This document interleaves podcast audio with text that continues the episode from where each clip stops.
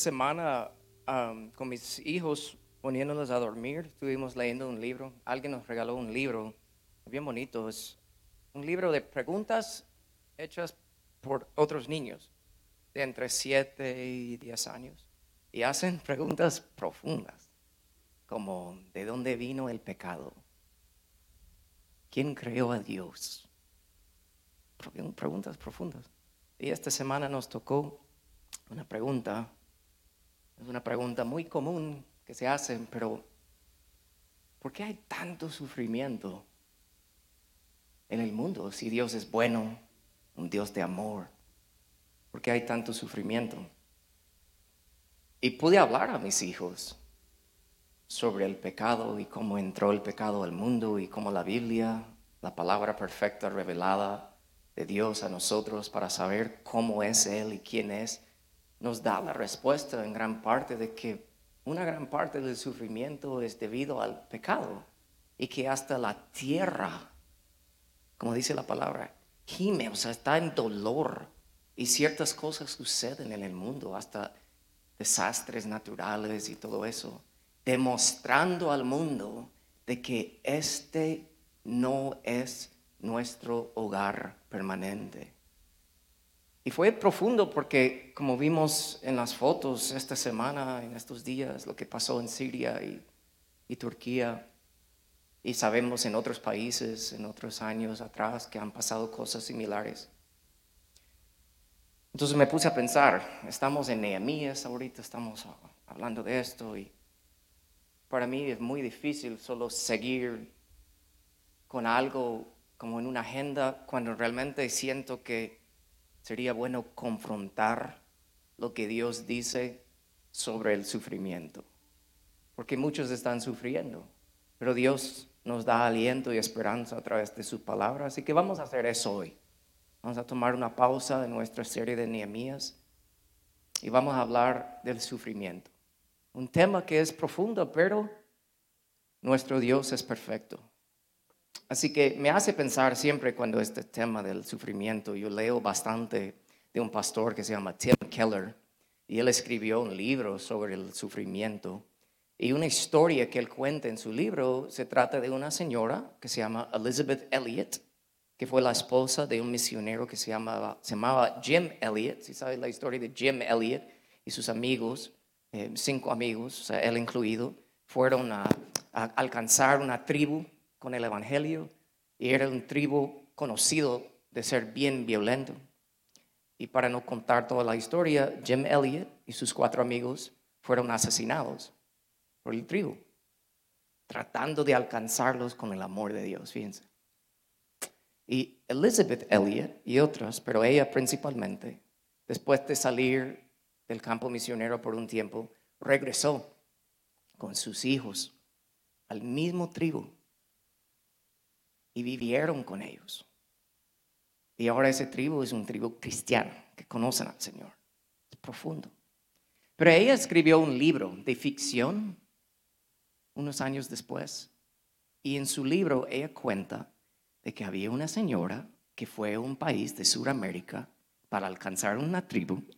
Suena como su vida, ¿verdad? Pero era ficción. Y encontró con un señor que hablaba la lengua del tribu y hablaba español y hablaba inglés. Entonces ella con él estaban trabajando para traducir a la Biblia a la lengua del tribu. Bien bonito. Y escribe en el libro que un día se enfermó el Señor, su amigo, y ella tratando de ayudarle le dio una medicina, pero sin saber que él tenía una alergia a esa medicina. Y el Señor murió. Y la tribu se enojó con ella y quemaron su casa. Y dentro de la casa estaban todas las copias escritas de la traducción de la Biblia. Y el libro termina así. No como hay una resolución ni nada, así termina. Y cuando salió ese libro de ficción que escribió, varias personas, pastores, presidentes de universidades, seminarios y todo, la escribieron, le dijeron, jamás vamos a vender este libro en nuestras universidades nuestras bibliotecas y librerías, porque así no es. Jamás sería real una historia así, que Dios deja que termine la historia solo así. Y ella sencillamente les respondió a todos y les dijo, si ustedes creen eso, más probable no han leído o por lo menos no han captado el libro de Job en la Biblia. Y de eso nosotros vamos a hablar esta mañana. Básicamente de todo el libro. Vamos a estar aquí seis horas. No, no es cierto. Les voy a dar un resumen. Pero a través de ver lo que vamos a ver esta mañana, el libro de Job, vamos a ver y responder a esta pregunta. Si Dios es todopoderoso y lleno de amor, ¿por qué permite que las cosas malas sucedan a las personas buenas? Una pregunta profunda. Pero gracias a Dios, Dios nos da la respuesta a esa pregunta en el libro de Job. Pero voy a decir algo antes de entrar a esto. Si estás pasando por sufrimiento ahorita, solo una advertencia. Quizás la respuesta que Dios nos da en su palabra a la superficie puede parecer que va a doler, pero realmente es bueno para nosotros. Pero es profundo y confronta. ¿Ok? Entonces cierren sus ojos por un momento, inclinen sus rostros. Vamos a orar para que el Señor nos ayude a entender lo que nos quiere comunicar hoy. Padre, te amamos y tú no haces nada al azar, todo tiene un propósito y hasta la razón por la cual que nosotros estamos aquí en este lugar esta mañana abriendo tu palabra para estudiar este texto específicamente es parte de tu plan. Y yo te pido, Padre, por cada persona que está aquí hoy, que sepa que no es por casualidad que entró aquí, no es por casualidad que va a escuchar este tema. Tú quieres hacernos a todos entender aún más cuánto nos amas y que estés pendiente de nosotros, aun cuando todo a nuestro alrededor nos dice lo opuesto. Te amamos, Señor, en el nombre de Jesús. Todos decimos. Amén. Primero, cuando hablamos del sufrimiento y todo, hay que entender algo. Y, por ejemplo, es un ejemplo de lo que dije. Puede ser que la respuesta que vamos a ver hoy va a doler un poco porque nos confronta, pero la primera idea que tenemos que entender es lo siguiente. Cuando se trata del sufrimiento, incluso sufrimiento como en las imágenes que acabamos de ver, o sufrimiento en tu propia vida, sufrimiento, tenemos que entender algo. Si nosotros tenemos a un Dios en que creemos y sabemos quién es Él, creador del universo, el autor de la vida.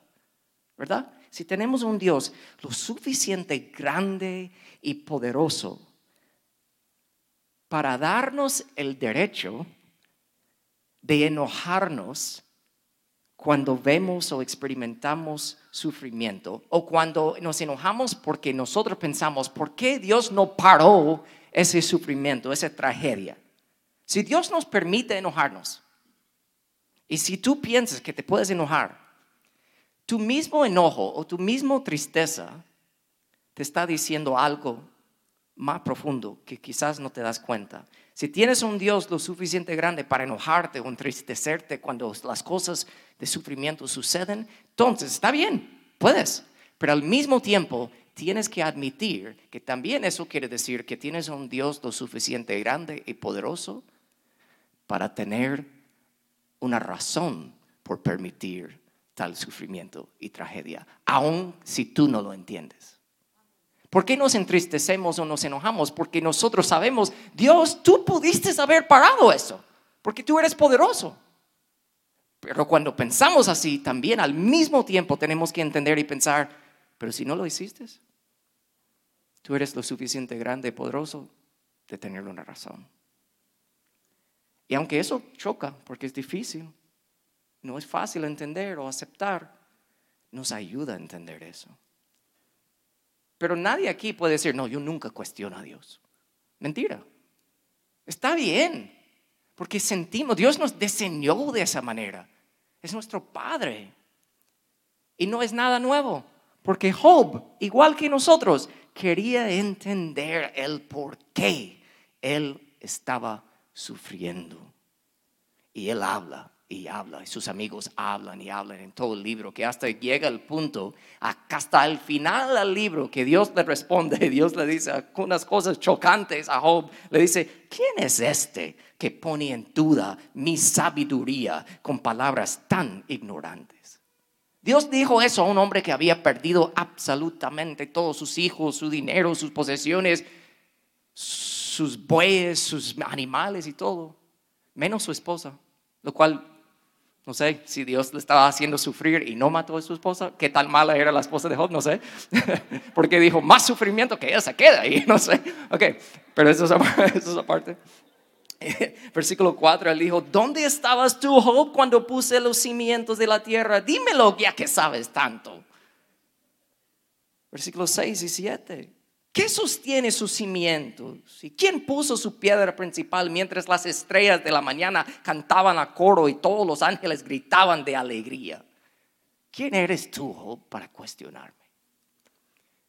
El ejemplo de eso sería como que hay un científico, el más inteligente, inteligente de todo el mundo, y que ha formado y creado y diseñado un espacio, eh, eh, una nave espacial, ¿verdad?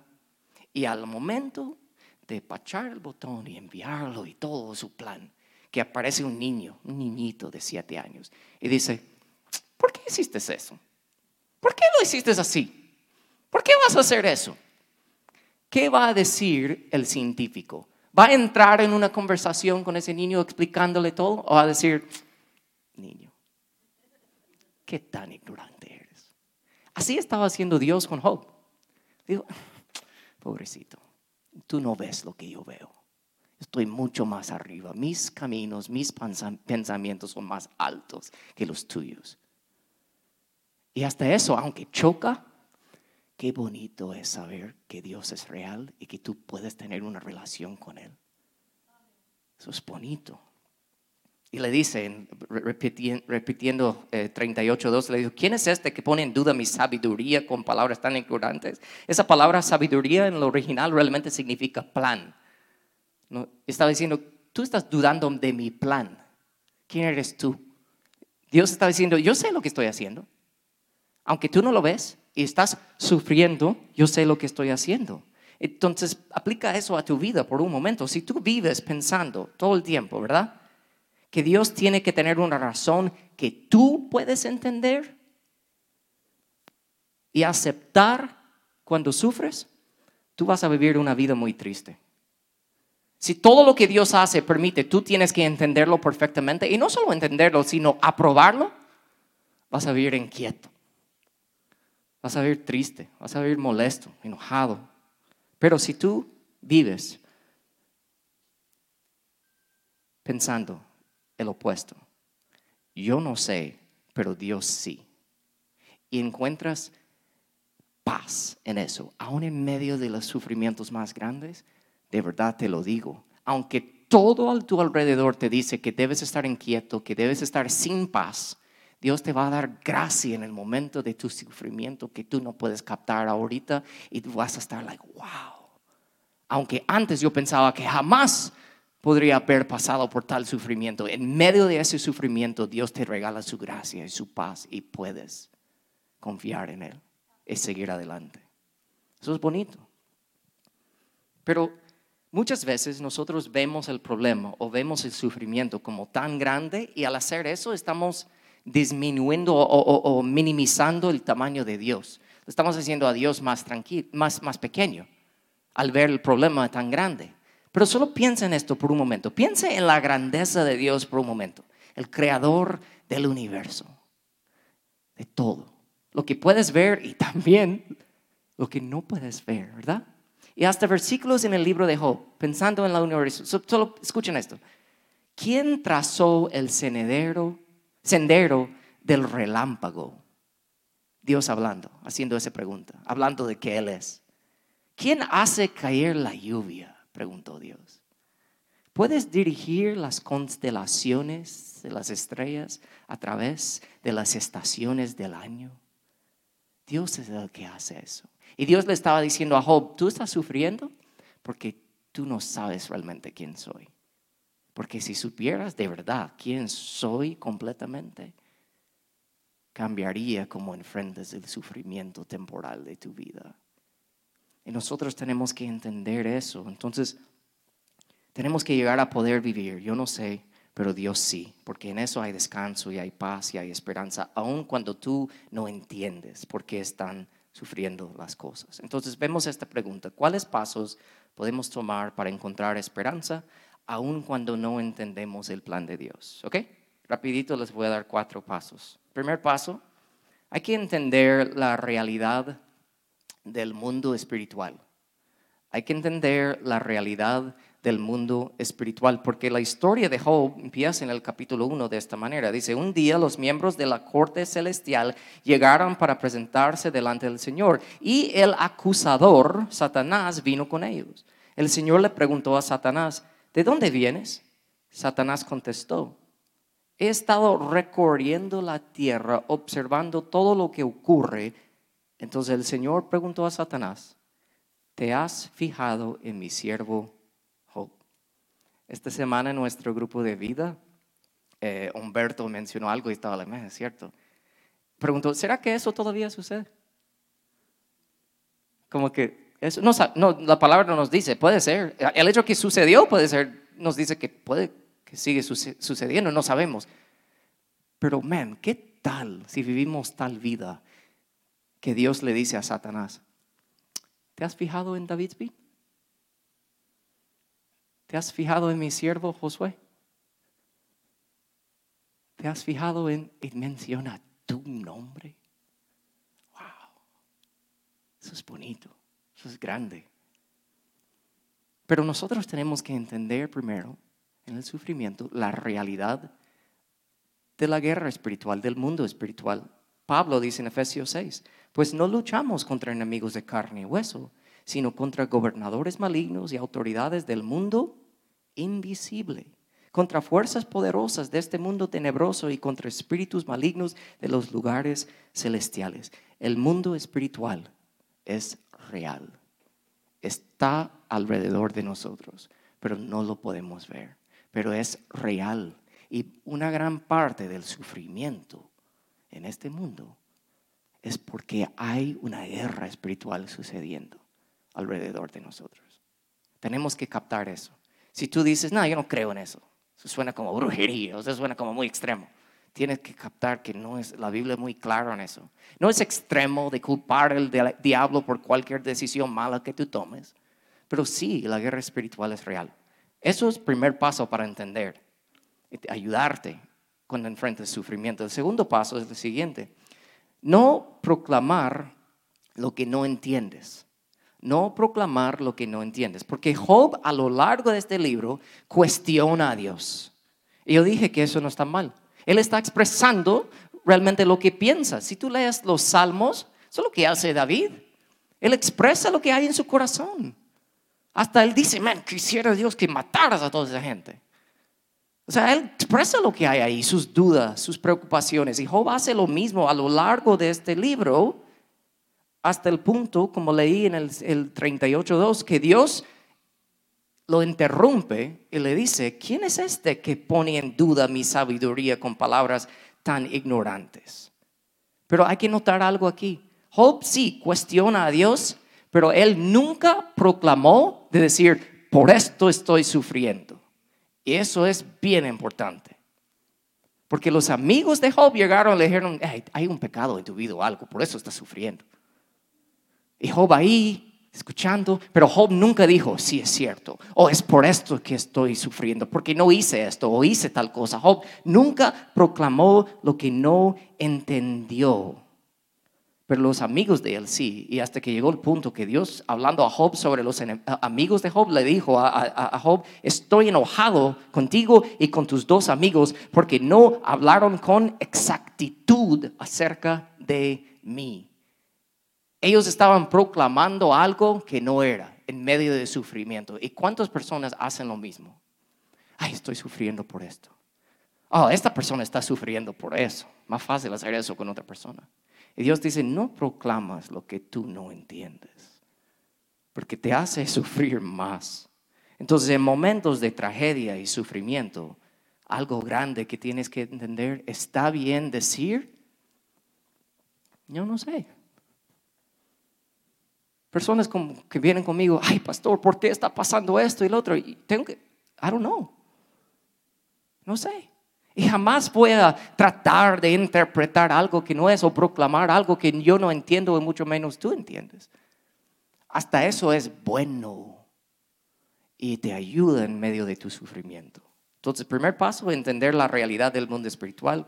Segundo paso, no proclamar lo que no entiendes. Tercer paso, sufrir sin la garantía de una explicación. Porque muchos pueden decir, ok, el inicio de mi sufrimiento, que está bien, acepto que no voy a proclamar lo que no entiendo, pero algún día Dios me tiene que explicar por qué me sucedió esto. Pero tú tienes que aceptar ahorita que puede y muchas veces sucede que vas a sufrir sin la garantía de una explicación en el futuro. Porque Job habla y habla y habla y sus amigos hablan y hablan y hablan del capítulo 1 hasta el capítulo 37, cuestionando y adivinando el porqué y buscando la explicación de por qué Job estaba sufriendo y toda la onda. Y de ahí Dios entra el capítulo 38 hasta el 41. Son casi dos mil palabras que Dios le habla de un solo a Job. Y en todas esas palabras, Job nunca escuchó la explicación de por qué sufrió. Dios le habló desde el cielo, qué grande, en medio de su sufrimiento, pero nunca le dijo a Job, oh, ok, y Job, mi hijito, por eso, por eso está sufriendo. Nunca le dijo. Y nosotros nos ayuda a entender que muchas veces Dios no te va a dar una explicación, pero eso no es malo. Y les voy a explicar por qué. Porque nosotros, como leímos en la historia, nosotros tenemos la Biblia, ¿verdad? Delante de nosotros, nuestras manos, sabemos por qué Job estaba sufriendo. ¿Por qué? Porque Satanás llegó con Dios y tuvieron la conversación y hablaron y Dios dijo, ok, fine, puedes probar a mi siervo Job y vas a ver que nunca él no me va a reclamar, no me va a rechazar. Vas a ver. Entonces, eso es la razón. Entonces nosotros leyendo el libro pensamos, ok, Job en medio de todo su sufrimiento, nosotros desde el inicio del libro sabemos por qué está sufriendo y pensamos, ok, voy a llegar al final del libro y Dios te va a decir al final, hey, y también para que sepas, hiciste un buen trabajo Job porque Satanás y yo tuvimos una conversación y es por esto que sufriste. Pero eso nunca sucede. Job nunca, nunca, no está en la Biblia, nunca escuchó una explicación de por qué sufrió. No sucedió. Y mira lo que dice Job 42, 1 a 3. Job diciendo, después de eso, al final casi de las palabras de Dios, sin la explicación, le dice Job, Dios, yo sé que todo lo puedes y que nadie puede detenerte. Tú preguntaste, ¿quién es este que pone en duda mi sabiduría con tanta ignorancia? Soy yo. Yo hablaba de cosas sobre las que no sabía nada cosas demasiado maravillosas para mí. Capta eso, en medio de tu sufrimiento o sufrimiento como vimos en esas imágenes, horrible. Job nunca escuchó la respuesta de por qué sufrió, pero escuchó a Dios. Y eso era todo lo que él necesitaba. Cuando conoces a Dios, de verdad, por ti mismo, confías en Él y sus planes para tu vida, aun cuando no entiendes. Dios nunca le da una explicación a Job sobre por qué sufrió, pero tampoco le dijo a Job el propósito, hasta el propósito futuro de su sufrimiento. ¿Qué quiere decir eso? Él no le pudo decir a Job el propósito principal, hasta el propósito futuro de su sufrimiento, porque si Dios lo hubiera dicho a Job, entonces no iba a cumplir el propósito de su sufrimiento. Yo sé que acabo de decir mucho, lo voy a desempacar para que lo entendamos. ¿Cuál es el propósito? ¿Cuál era el propósito del sufrimiento de Job? ¿Cuál era el propósito futuro? De que millones y millones y millones de personas conocerán a Dios a través de la vida de Job. Pueden enfrentar el sufrimiento a través de conocer a Dios, a través de la vida de Job. Tú y yo, nosotros todos aquí, un gringo predicando en español miles de años después de la vida de Job. ¿Y de quién estamos hablando? Estamos hablando de Job y su ejemplo y cómo podemos aprender de su ejemplo para confiar en Dios. Entonces, si Dios lo hubiera dicho a Job, hey Job, no te voy a decir por qué estás sufriendo, pero sepa, en algún día en el futuro tú vas a ser uno de los hombres más famosos sobre la faz de la tierra y millones de personas van a hablar de cómo tú enfrentaste el sufrimiento. Si Dios le hubiera dicho a eso a Job, ¿qué hubiera dicho Job en medio de su sufrimiento? Hubiera dicho, ah, ok, si eso es cierto, ok, voy a aguantar, puedo aguantar, puedo aguantar. Puedo aguantar porque en el futuro voy a ser famoso, en el futuro todos me van a saber, conocer de mí. Entonces, ¿qué pasa si eso hubiera sucedido? La lealtad de Dios, su fidelidad a Dios no hubiera sido 100% puro o genuino. Porque Job hubiera dicho, voy a aguantar, pero no por Dios, sino por Él. Y cuando tú puedes captar eso, te puedo decir, en el momento que tú estás sufriendo, ahorita en mi vida, yo pienso en mi vida, a través del ejemplo de Job, yo no necesito que Dios me cuente de por qué estoy pasando por lo que estoy pasando. O que ni me cuente, David, en el futuro esto va a pasar, por eso todo va a estar bien. Yo no quiero confiar en lo que va a pasar en el futuro, yo quiero confiar en Dios en el presente. Y eso es diferente. Entonces muchos vienen, voy a profetizar, en el futuro esto va a pasar. Y uno dice, oh, ok, entonces voy a aguantar. Eso no es fe real en el Señor. Hay que tener fe real en el Señor en medio del sufrimiento, sin saber lo que va a pasar en el futuro y sin una explicación. Solo porque Dios es Dios y tú lo conoces. Eso es grande. Tenemos que entender eso. Y eso, eso nos ayuda, ¿verdad? Porque muchas veces la única manera de aprender a conocer a Dios y amarlo por quien Él es es por sufrir. Aunque eso es difícil, porque son en las valles donde tú aprendes a conocer a Dios, en lo difícil. Pero si algo pasa en tu vida y tú le dices a Dios, Dios, yo no merezco esto. Yo voy a la iglesia, yo doy mi diezmo, yo no digo malas palabras, yo ayudo a las personas y das la lista de todas las buenas cosas que tú haces. Y cuando sufres, tú dices, te enojes con Dios y dices, yo no merezco esto. Entonces lo que realmente tú estás admitiendo es que Dios no es tu Dios. Dios es tu asistente que debe hacer lo que tú quieres. Y cuando Él no lo hace, te enojas. ¿Qué tan pequeño es poner a Dios en una cajita así? Es más libertador y hasta te llena de paz en medio de tu sufrimiento entender lo grande que es Él. Un ejemplo de eso.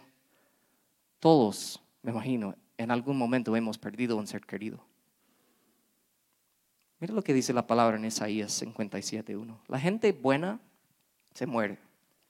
Muchas veces los justos mueren antes de que llegue su hora. Pero a nadie parece importarle el por qué. Tampoco se lo preguntan a sí mismos. Parece que nadie entiende que Dios los está protegiendo del mal que vendrá. Hasta en medio de la muerte de alguien, un ser querido, tengo que decir, Dios, yo no sé, yo no entiendo, estoy enojado, estoy triste, pero tú sabes. Hasta en eso tú encuentras paz en medio del sufrimiento.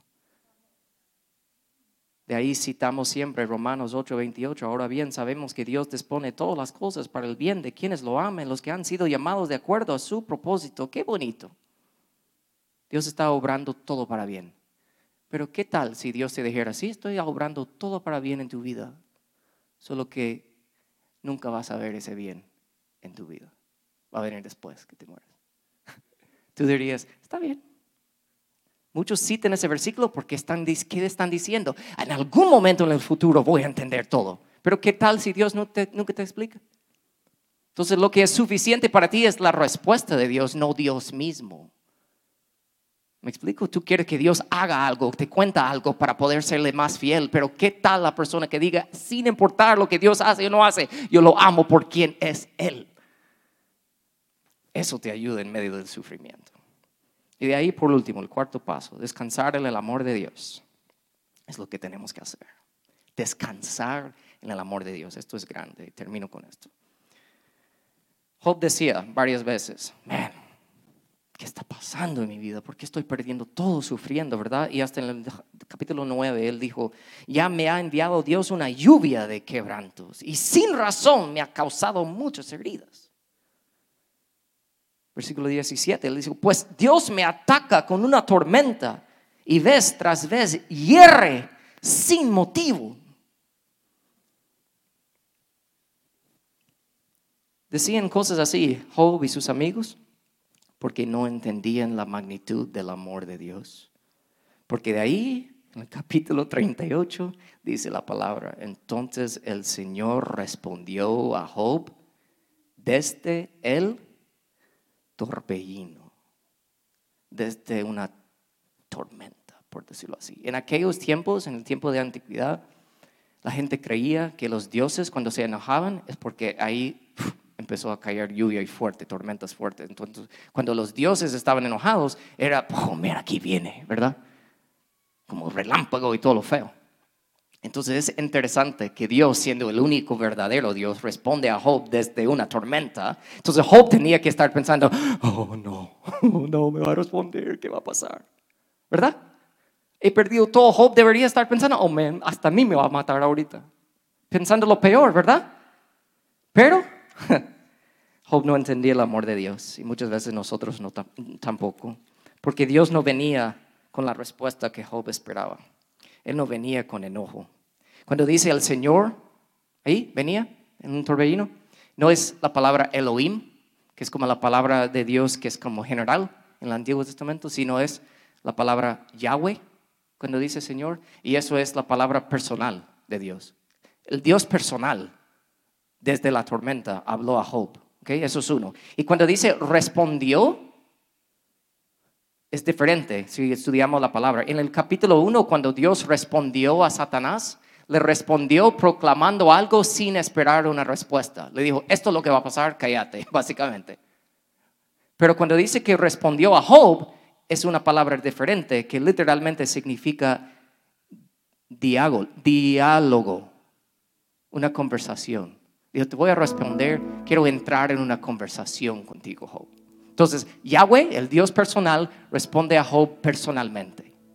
No para estar enojado con él, sino para decir, quiero conversar, conversar algo contigo y quiero que tú hables también. Eso es bonito, ¿no? Eso es grande, no lo que Job esperaba. Y de ahí, leyendo esto y entendiendo eso, lo que te debe sorprender es como este gran Dios viene en una tormenta, ¿verdad? Pero no vino para destruir a Job, vino con amor. Yahweh, el Dios personal, quería entrar en una conversación con Job en medio de su sufrimiento, no para destruirle, sino para preguntarle. Job 40, versículo 8. Job, ¿tú vas a condenarme para justificarte? O sea, ¿tú vas a hablar mal de mí, que es mi culpa, solo para que tú te quedas bien? como que tú no has hecho nada y que todo está bien y solo de la nada yo porque yo estoy mal estás sufriendo. ¿Me vas a condenarme a mí para justificarte? Dios le preguntó eso a Job.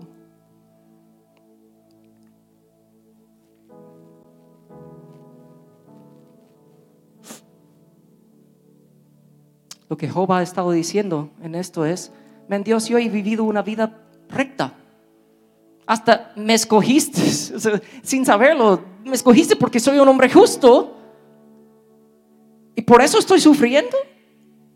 Tú me estás tratando como si yo fuera el malo. Lo que está pensando Job. Y Dios está preguntándole, ¿vas a condenarme para justificarte? En el mero momento la respuesta a esa pregunta era no, no, no, no, Señor, no, no voy a condenarte para justificarme. Eso era la respuesta de Job. Pero si pensamos en la historia entera, de la Biblia entera, porque es un solo, una sola historia, si pensamos en Jesús y el Evangelio, Jesucristo responde a esa pregunta. ¿Vas a condenarme para justificarte? ¿Debe Dios ser condenado para que tú te puedas justificar? ¿Para que tú puedas estar bien? La respuesta de Jesús a esa pregunta es, Sí. ¿Por qué, ¿Por qué digo eso? Porque ¿qué pasó en la cruz? Jesús fue condenado por lo que nosotros hicimos.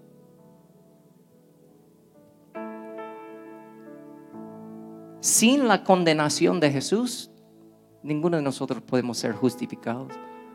No, podemos estar bien delante de Dios. Y por eso dije, cuarto paso es entender y depender y descansar en el amor de Dios. Porque piensen esto, tenemos a un Dios tan santo que su propio Hijo tuvo que morir por nosotros. Pero al mismo tiempo tenemos un Dios tan lleno de amor que era el gozo de Jesús morir por ti.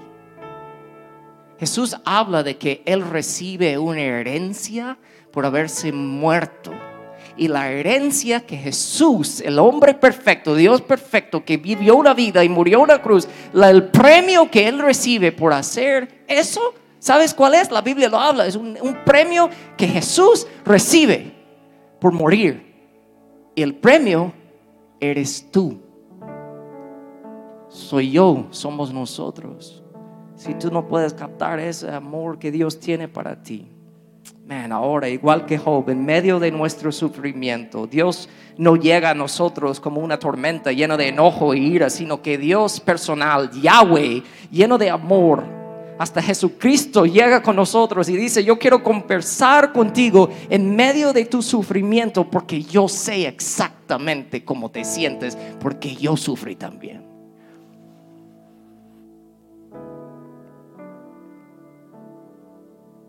Entonces, entendiendo todo eso, igual que Job, en nuestro sufrimiento, no necesitamos respuestas, no necesitamos una explicación, solo necesitamos a Dios y su presencia. Y por eso el libro de Job termina así. Job dice, yo hasta ahora solo había oído de ti, pero ahora he visto con mis propios ojos. Me retracto de todo lo que dije y me siento en polvo y cenizas en señal de arrepentimiento. Me arrepiento por haber demandado una respuesta de ti. Realmente la respuesta eres tú. Yo retracto mi deseo de querer entender por qué estoy sufriendo, por qué ahora sé que es suficiente saber que tú me amas y que tú eres el Dios todopoderoso. Entonces la próxima vez en tu vida que tú eres tentado a decir o pensar, estoy sufriendo y no lo merezco, puedes recordar que tú fuiste salvado por un hombre que sufrió y no lo merecía. Lo hizo por ti. Y de ahí termina la historia con Job, con quizás la parte más famosa recibiendo doble, ¿verdad? De todo lo que tenía antes. Las personas les gusta agarrar eso y decir, si estás sufriendo, ay, algún día vas a recibir doble. ¿Sabe la, la historia de Job nos enseña sobre eso? Es lo siguiente y termino con esto. No estamos preparados para vivir con las bendiciones de Dios hasta que estamos preparados para vivir sin las bendiciones de Dios. Porque hemos aprendido que Él mismo es la bendición. Cuando tú entiendes eso, tú no necesitas respuesta, no necesitas explicación. Si Dios te lo da, qué bueno. Pero Él mismo es la respuesta. Su presencia es todo lo que necesitas, su amor. Y en medio del sufrimiento, a veces Dios nos regala vislumbres de esperanza aunque no entendemos el por qué, Dios tiene un plan. No sabemos por qué vienen terremotos, tormentas, muerte repentina. Y si Dios nos dice hoy, no te voy a decir por qué. Estamos bien con el hecho de que tenemos a Él y que lo conocemos.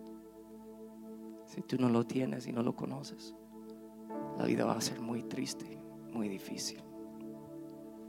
Pero si el sufrimiento te hace caer de rodillas y buscarlo a Él,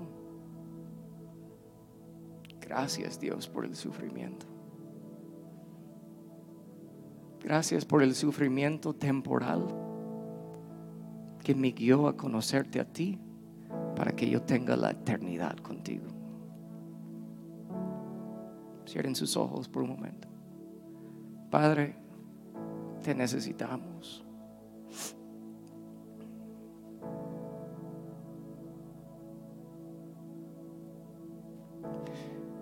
Gracias por lo que estás haciendo en nuestras vidas. Hasta en medio del sufrimiento te damos gracias. Tú sabes por qué. Y yo ni quiero saber por qué. Si solo sé que tengo a ti, eso es suficiente.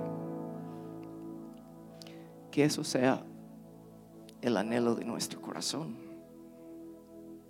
Que sea el motivo que te buscamos a, a ti, no para que nos des cosas o que nos des respuestas. Es para que te conocemos. Gracias, Señor. Ahí donde estás, solo diga gracias, Señor.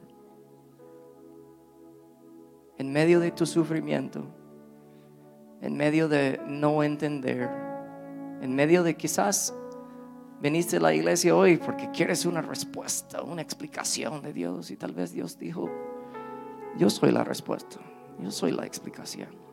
Aprenda eso. Gracias Señor. En el nombre de Jesús, todos decimos, amén.